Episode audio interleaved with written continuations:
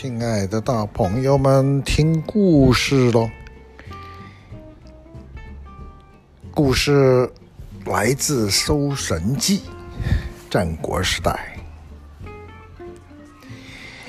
有个男孩，刚他刚刚和他母亲睡觉，家里面一只老鼠就出来咬锅盖，男孩听得发烦呐、轻轻地骂了几声，最初还有点效果，后来简直是不理他了，咯吱咯吱的径自咬。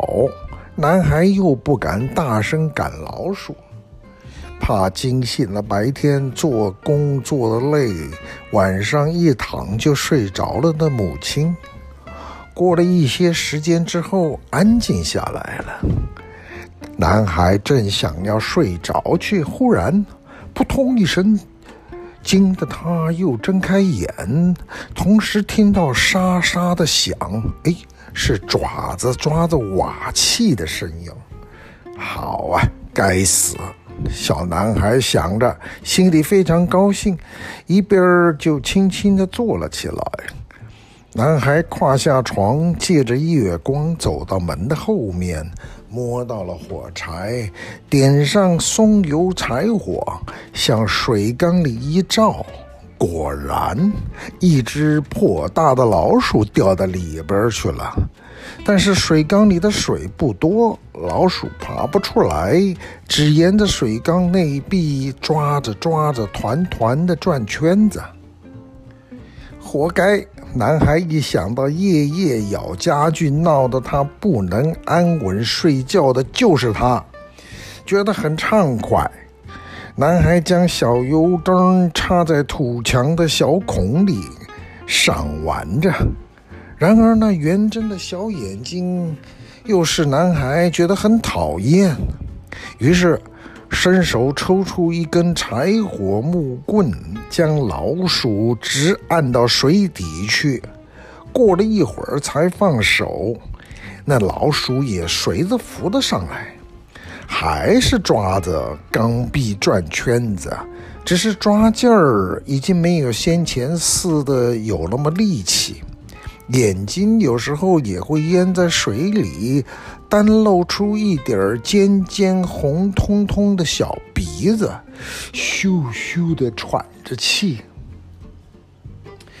男孩竟然有点不大喜欢红鼻子的人呢，这会儿见了这尖尖的小红鼻，突然觉得老鼠怪可怜的，于是就用了个木柴呀，伸到老鼠的肚子底下去。老鼠一下抓着歇了一会儿，并沿着木柴爬了上来。等到男男孩看到全身湿哒哒的黑毛、大大的肚子、蚯蚓似的尾巴，又觉得哎呦，好可怕的！忙将柴木柴一抖，扑通一声，老鼠又掉到水缸里去了。男孩接着就用木柴在他头上捣了几下，叫老鼠赶快沉下去。大约就这样子敲来敲去，敲了六回松油柴火的时间，那老鼠哎不动了。不过浮沉在水中间，有时候还会向水面微微一跳。男孩又觉得很可怜。就把那个木柴折断，把老鼠夹了出来，放在地上。老鼠先是不动，后来哎看了有一点呼吸，又等了一会儿，老鼠四只脚动了，一翻身，似乎站起来要逃跑。这个男孩大吃一惊，不觉的就提起左脚，一脚踩了下去，啊，听到滋一声。男孩蹲下去仔细看，看到老鼠口角上有鲜血，大概是死掉了。男孩又觉得很可怜，仿佛仿佛自己做了一件很坏的事情，非常难受。他蹲着，呆呆地看着，站不起来。儿子，你在做什么？男孩的妈妈已经醒来了，在床上问：“哦，老鼠？”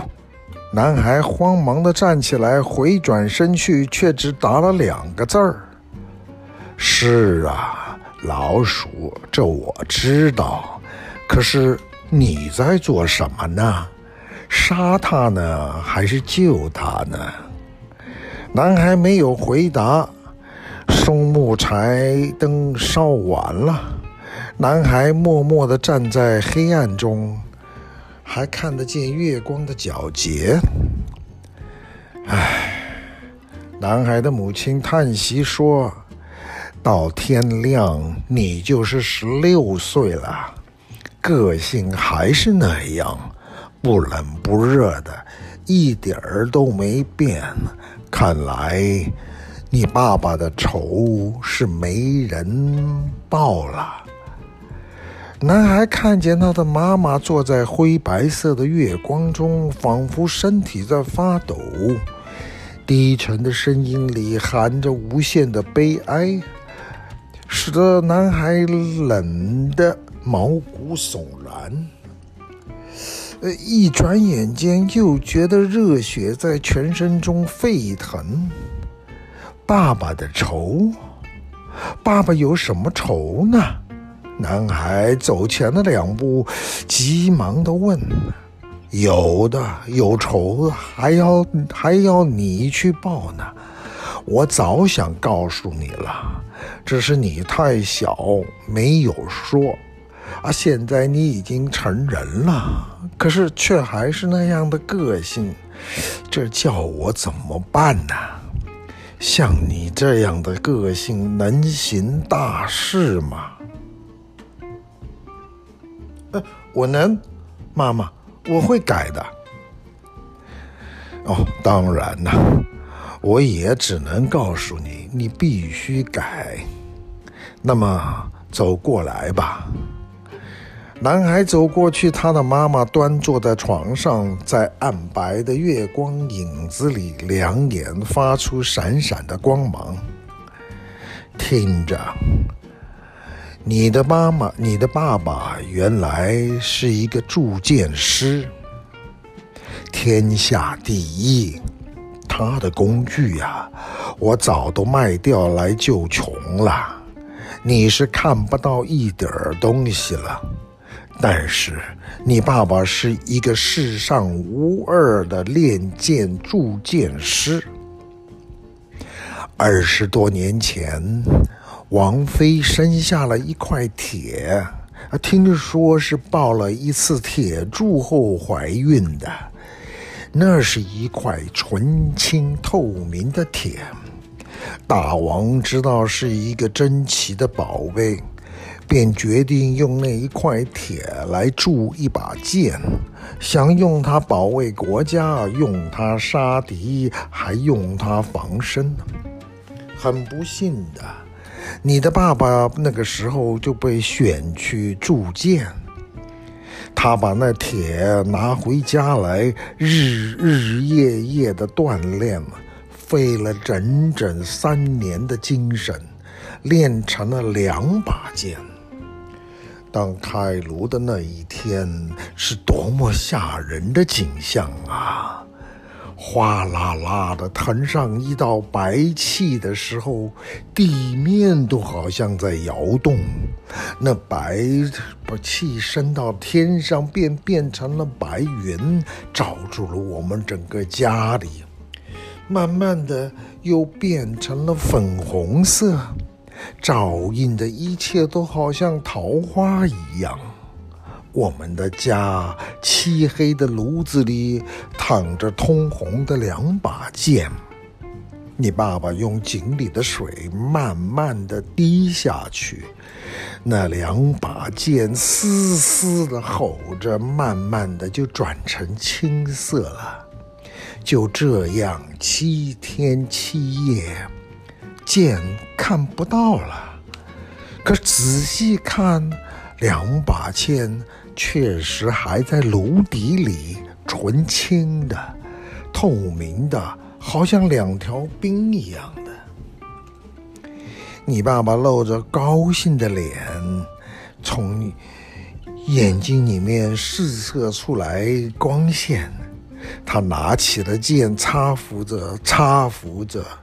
然而，悲惨的皱纹却也从他的眉头跟嘴角出现了。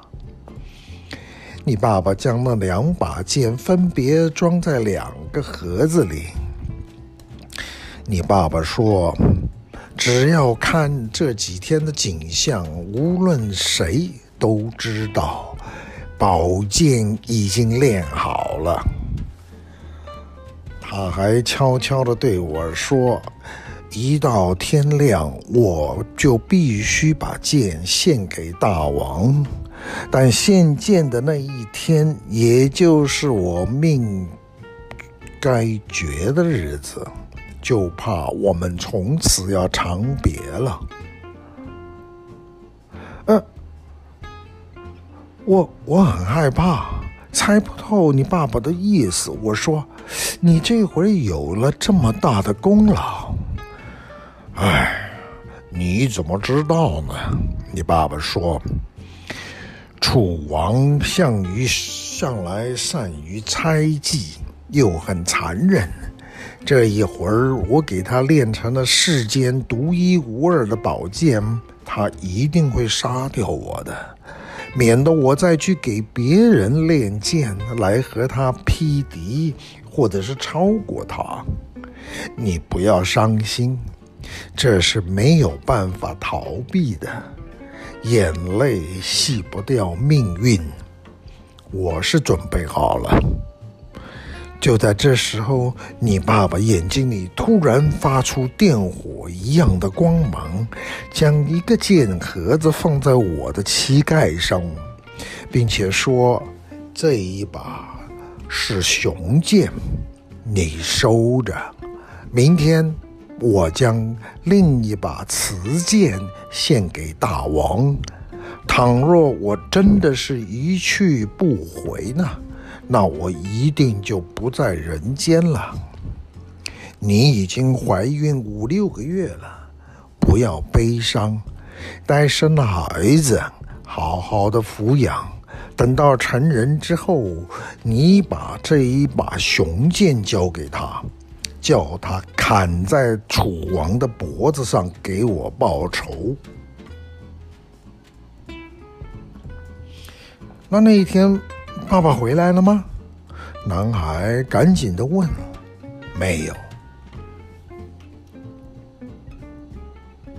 母亲冷静地说：“我到处打听，也渺无消息。后来呀，听人说你爸爸曾经用自己的血来练的剑。大王怕你爸爸鬼魂作怪，是不但杀了他，还将他身首分别埋在前门和后院。”男孩听了，忽然全身都猛着着火一样，觉得自己每一只毛发上都闪出火星来，双手在暗中捏得咯咯作响。妈妈站了起来，把床头的木板掀开来，下床点了松火柴，到门后面取过一把锄头，交给男孩说。挖下去，男孩心跳着，但是很冷静的一锄一锄，轻轻的挖了下去。挖出来的都是黄土，挖到五尺多深，土色有一点不一样了，好像是烂掉的木头。妈妈说：“仔细看，要小心啊。”男孩趴在掘开的洞穴旁边，伸手下去，谨慎地拨开了烂树。等到指尖一冷，有如触到冰雪的时候，那纯清透明的剑也出现了。男孩看清了剑把，捏着提了出来。窗外的星星、月亮和屋里的松火柴。一下子好像都失去了光辉，唯有清光冲散屋内。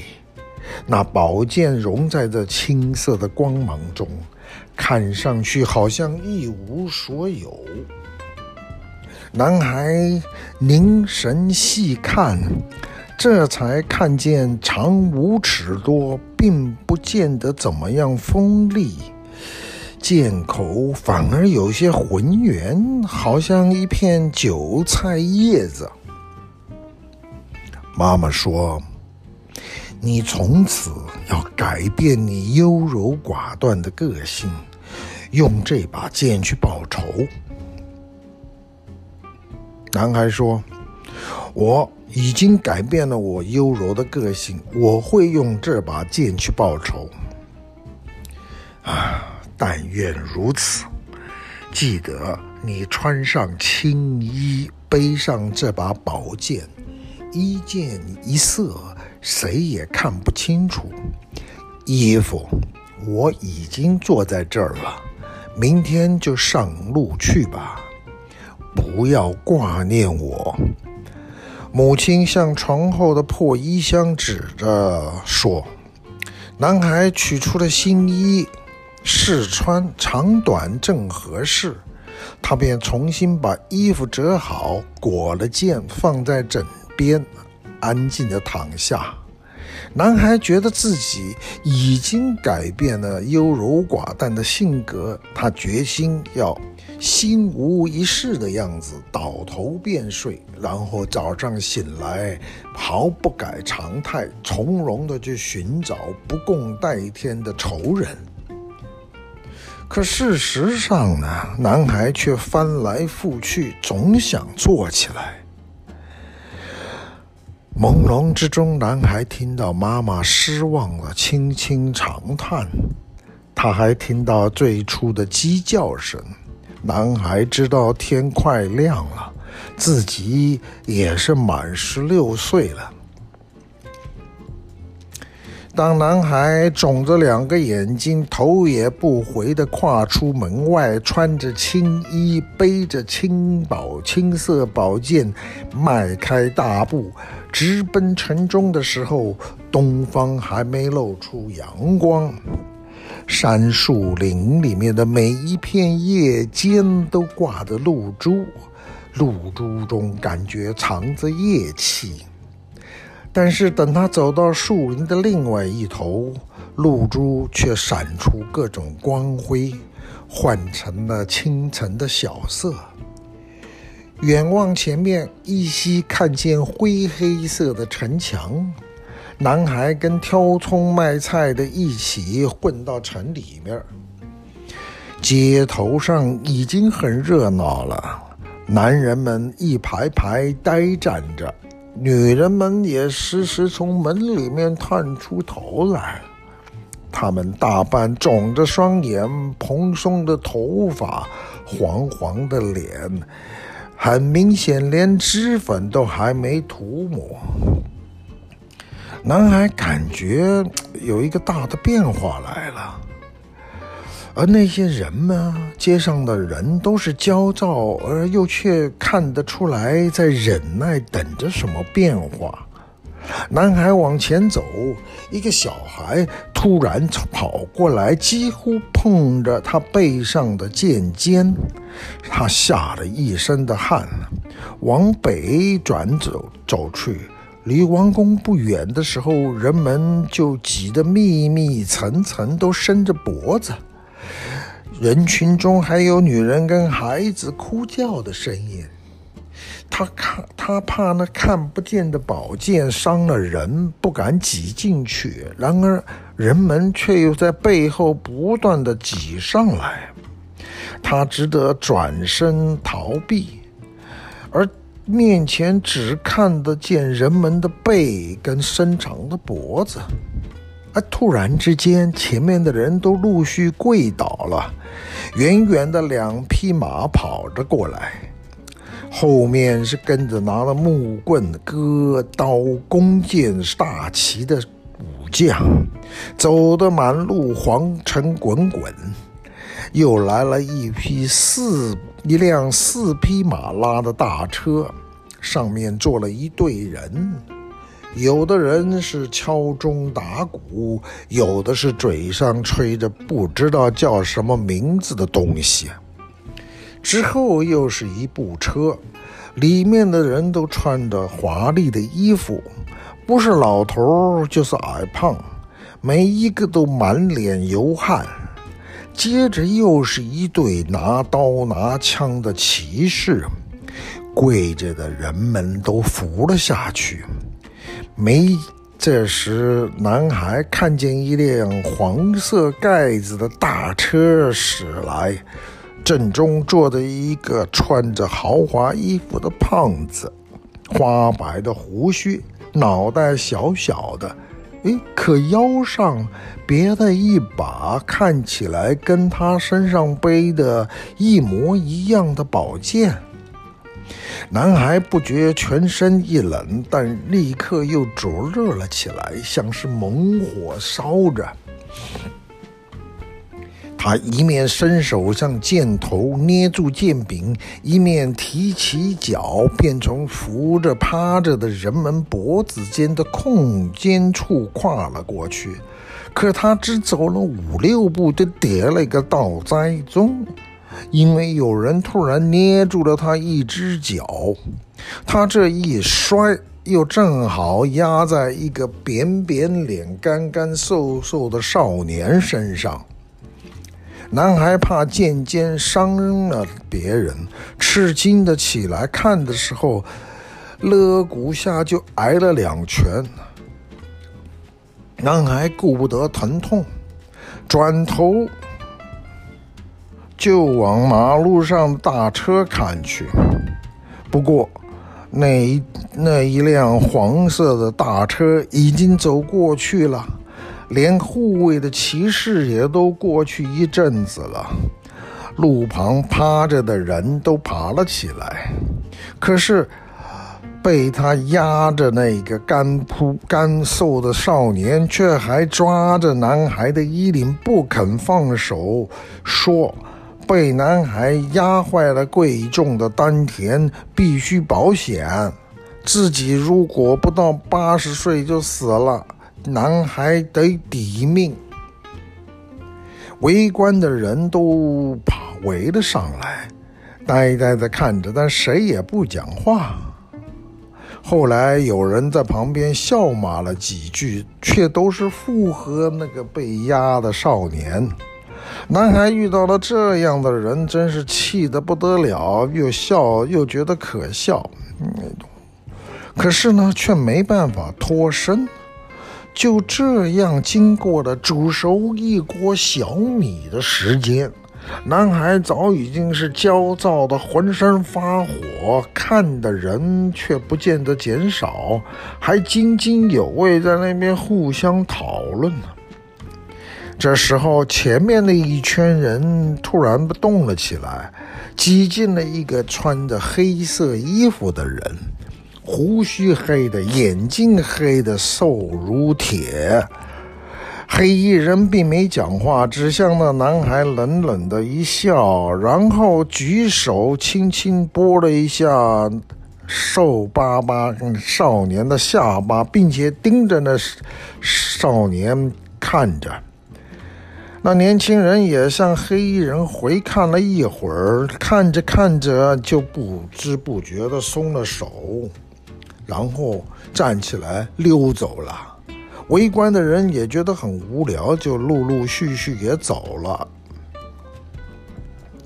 男孩站起来就往南边走，心里面还在想：城里面这么多人，拿着宝剑很容易误伤大家。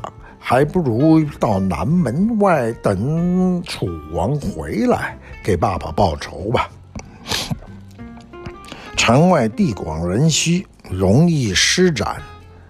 这个时候，满城都在议论着楚王的游山仪仗威严，自己看得见大王的荣耀，还有我自己趴得怎么低。应该当做国民的模范等等，整个街上像蜜蜂一样的吵杂。男孩走到靠近南门，才渐渐觉得冷静。走出了城外，坐在一棵大桑树下，拿出两个馒头，慢慢的吃着，吃着吃着，突然想起了妈妈来，不觉得眼睛鼻子一酸。不过此后倒也没什么，就走一步算一步。男孩觉得很安静，甚至听到自己的呼吸。天慢慢的暗了，男孩也感到不安。他往远方看着，却看不见楚王回来的影子。早上上城卖菜的人一个个挑着空担子出城回家去了，都没人。等了好久以后，忽然城门里闪出上午看到那黑衣人来。走吧，孩子，国王在抓你了。男孩听了，浑身一颤，中了魔似的，立刻站起来，跟着黑衣人走。后来根根本就变成跑了，跑到了树林里，两个人站了下来。男孩问：“你怎么认识我？”呵呵。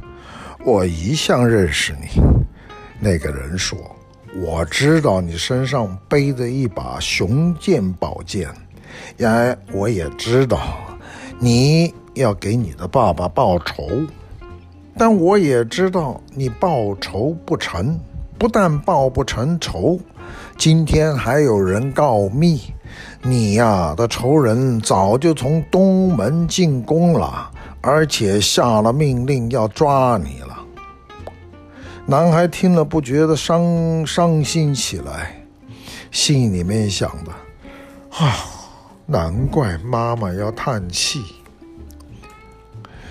黑衣人说：“但你妈妈只知道一半，她不知道我会给会帮你报仇。你，你肯替我报仇吗？”你是同情我们孤儿寡母？哎，小孩子，不要提这些名称。黑衣男子冷酷地说：“孤儿寡母、仗义同情这些名词曾经很干净过，现在都成了放债鬼的资本。我心里面没有你想的这些东西。”我很单纯，就是要帮你报仇。但你要怎么给我报仇呢？你给我两件东西。黑衣男子说：“哪两件？”听着，一个你的宝剑，第二你的头。谁听了都觉得奇怪，男孩却并没有感觉到特别吃惊，但一时不知道怎么讲。你不要怀疑我是要骗你的性命跟宝贝，这事儿你自个儿决定。相信我，我便去；你不相信，我便往。可是你为什么要给我父亲去报仇呢？你认识我爸爸吗？我认识你爸爸很久了，我也认识你很久了。但是我要替你报仇，并不是因为这个。聪明的孩子，告诉你吧，你还不知道我是怎么样的会报仇。你的就是我的。他也就是我，我的灵魂里面有好多人所加的伤害，多到我都恨我自己了。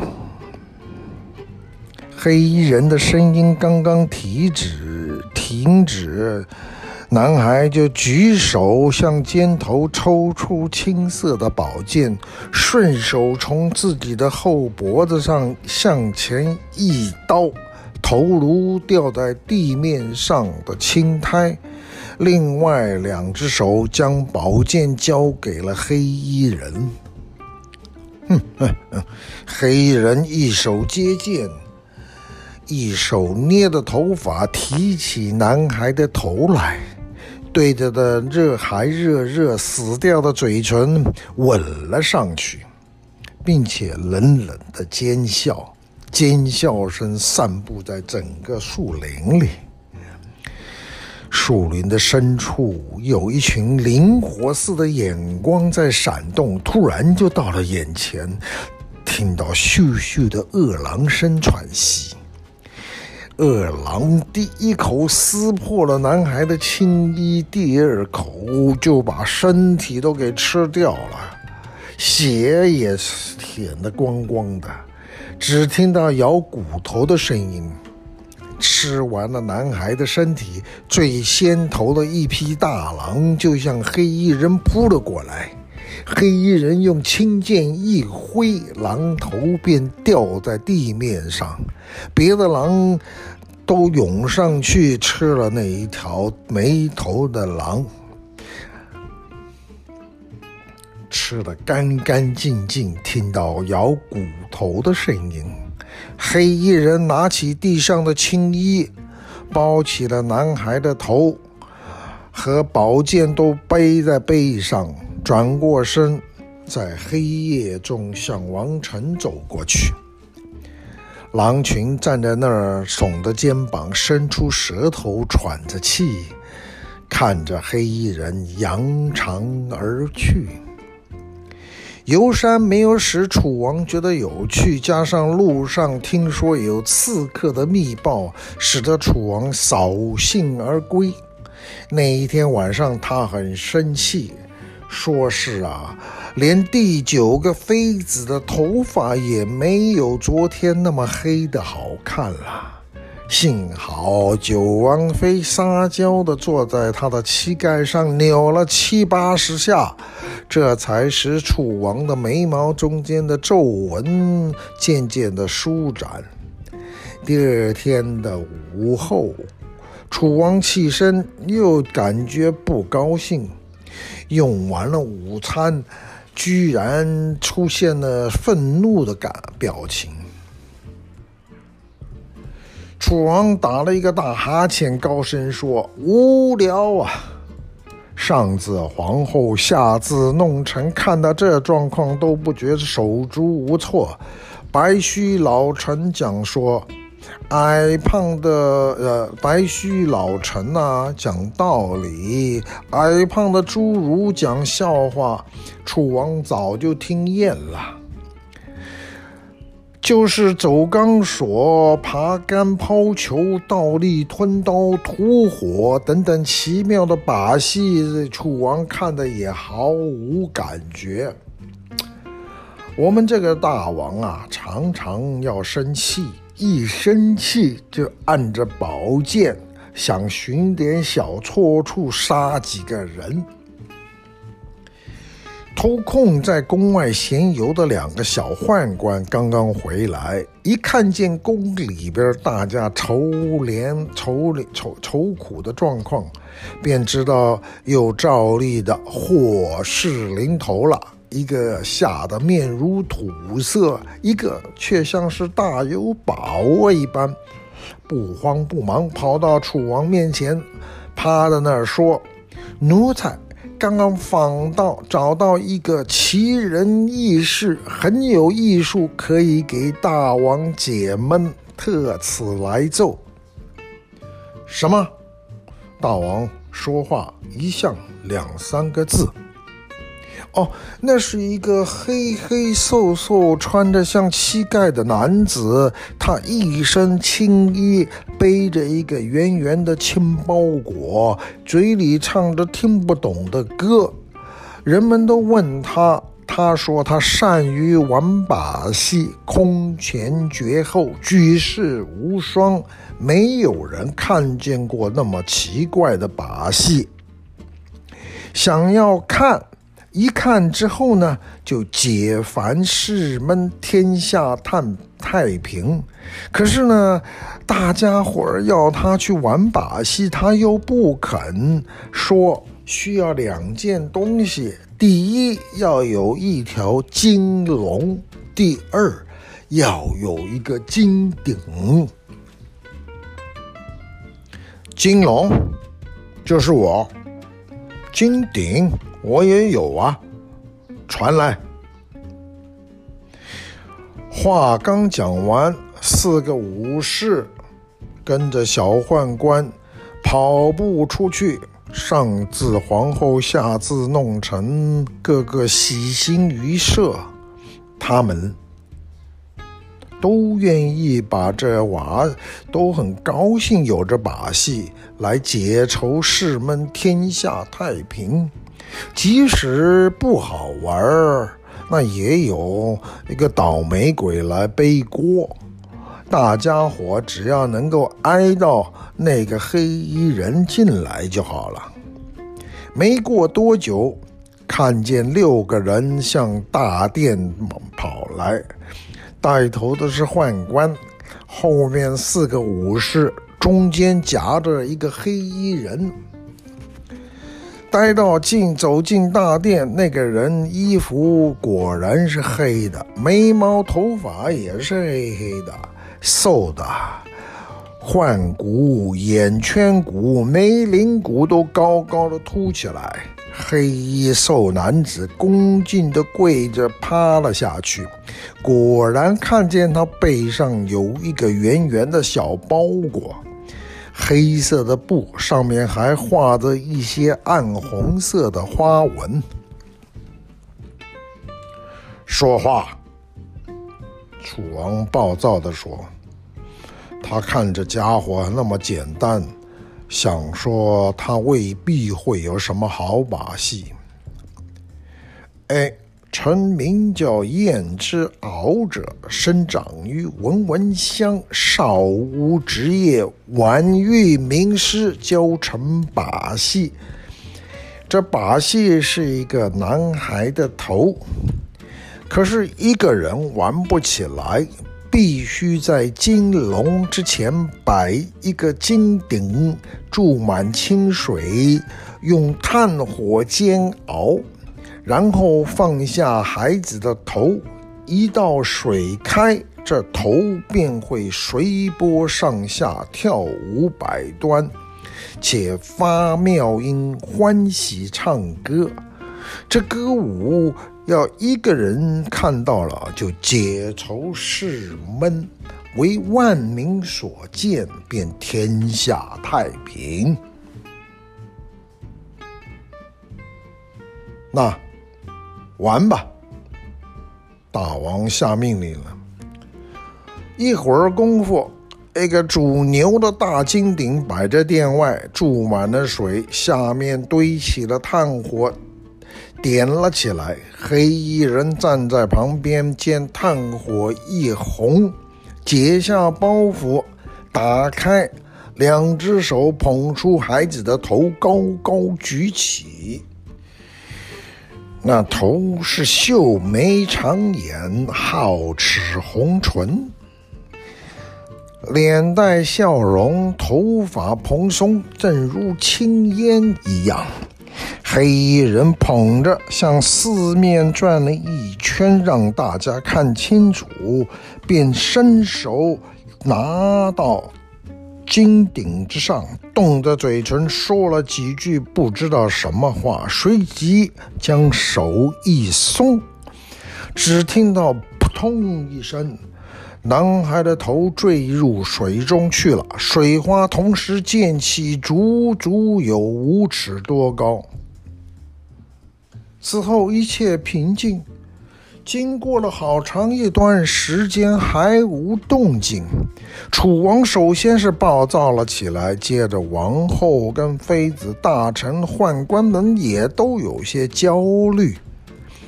矮胖的侏儒们则已经开始冷笑了。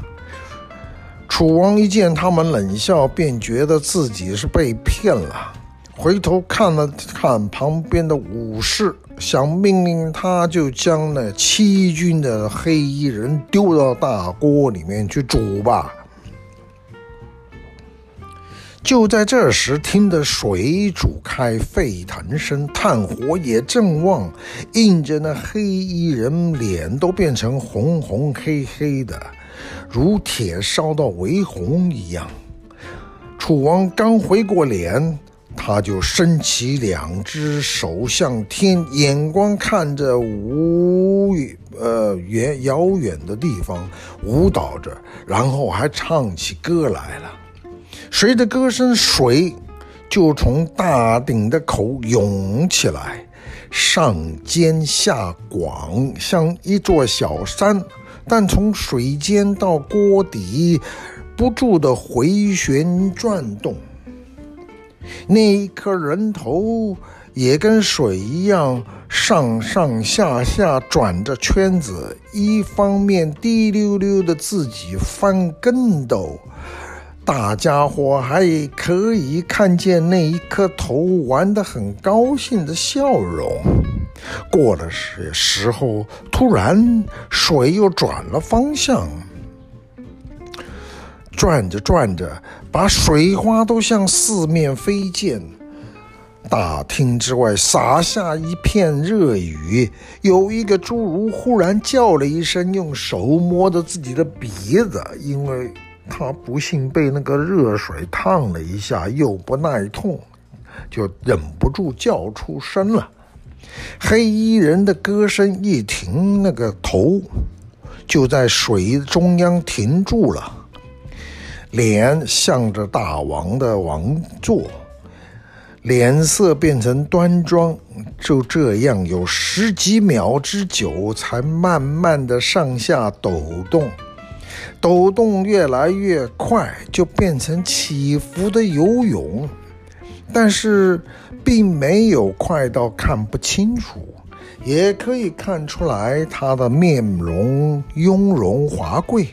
绕的水一高一低游了三四圈，忽然睁大了眼睛，漆黑的眼珠显得格外的亮，同时也开口唱起歌来了。哎，唱着唱着，男孩的头慢慢的沉了下去，不再浮上来，歌词也听不清楚了。那涌起的水也随着歌声的微弱，渐渐落了下去，就像退潮了一样。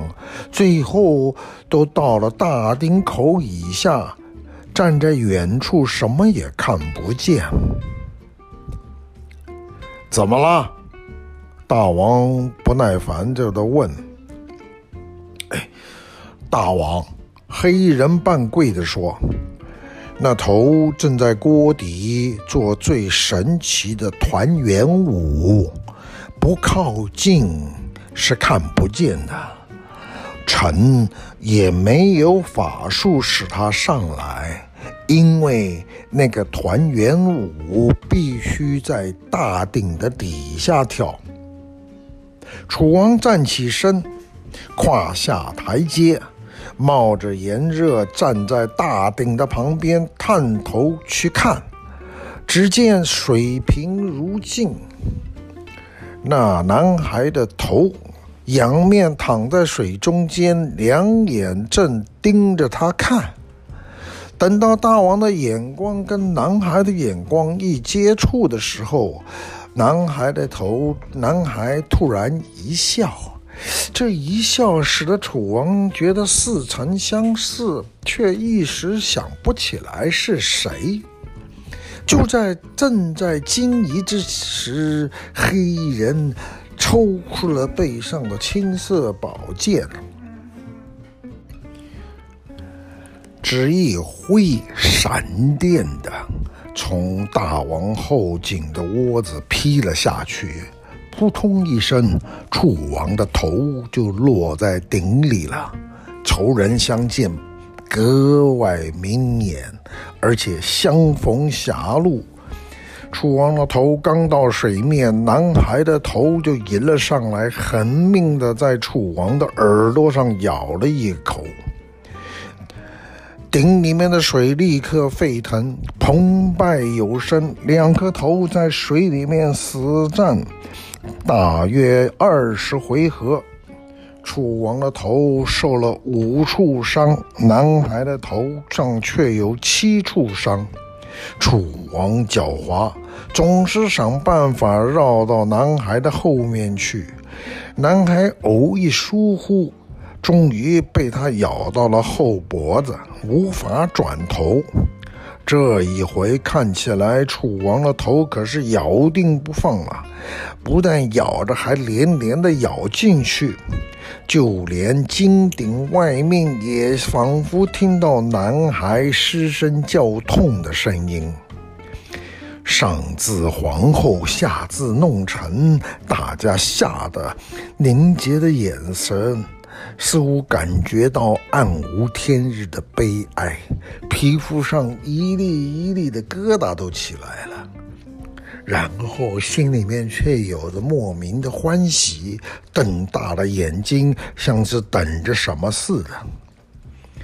黑衣人好像也有一些惊慌，但是面不改色，他从容的捏的。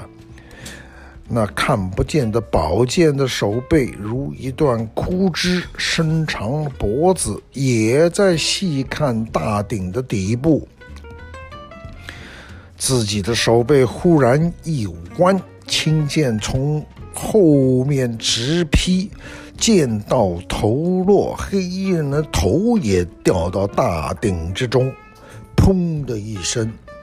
雪白的花水花向着空中同时四射，黑人的头一入水，立刻直奔楚王的头，一口咬住了大王的鼻子，几乎把鼻子给咬下来。大王忍不住叫了一声“哎呦”，将嘴一张，男孩的头就趁机挣脱了，一转脸。将王楚王的下巴使劲的咬住，两个头都不咬住不放，还用力的上下一撕，撕的楚王的头再也合不上嘴。于是他们就如饿鸡啄米一般，一顿子乱咬，咬得楚王头眼歪。鼻子塌，我满脸鳞伤，先前还会在大鼎里四处乱滚，后来就只能躺着呻吟，到最后一声不响，只有出气没有进气了。黑衣人跟男孩的头也慢慢的住了嘴，离开了楚王的头，沿着锅顶，因为沿着大鼎四周游了一圈，看看楚王到底是装死还是真死。等到知道楚王头确实断气，便四目相视，微微一笑，然后合上了眼睛。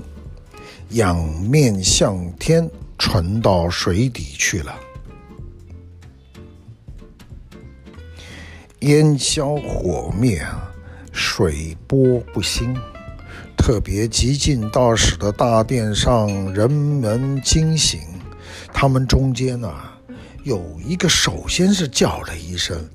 其他人也立刻惊叫起来，一个个迈了腿向大鼎走过去，争先恐后的，有了挤在后面，只能从容脖子上的空隙向里面看。热气还是烫得人脸发烧，可是大鼎里的水却一平如镜。上面浮的一层油，照出了许多人的脸孔：皇后、王妃、武士、老臣、侏儒、太监。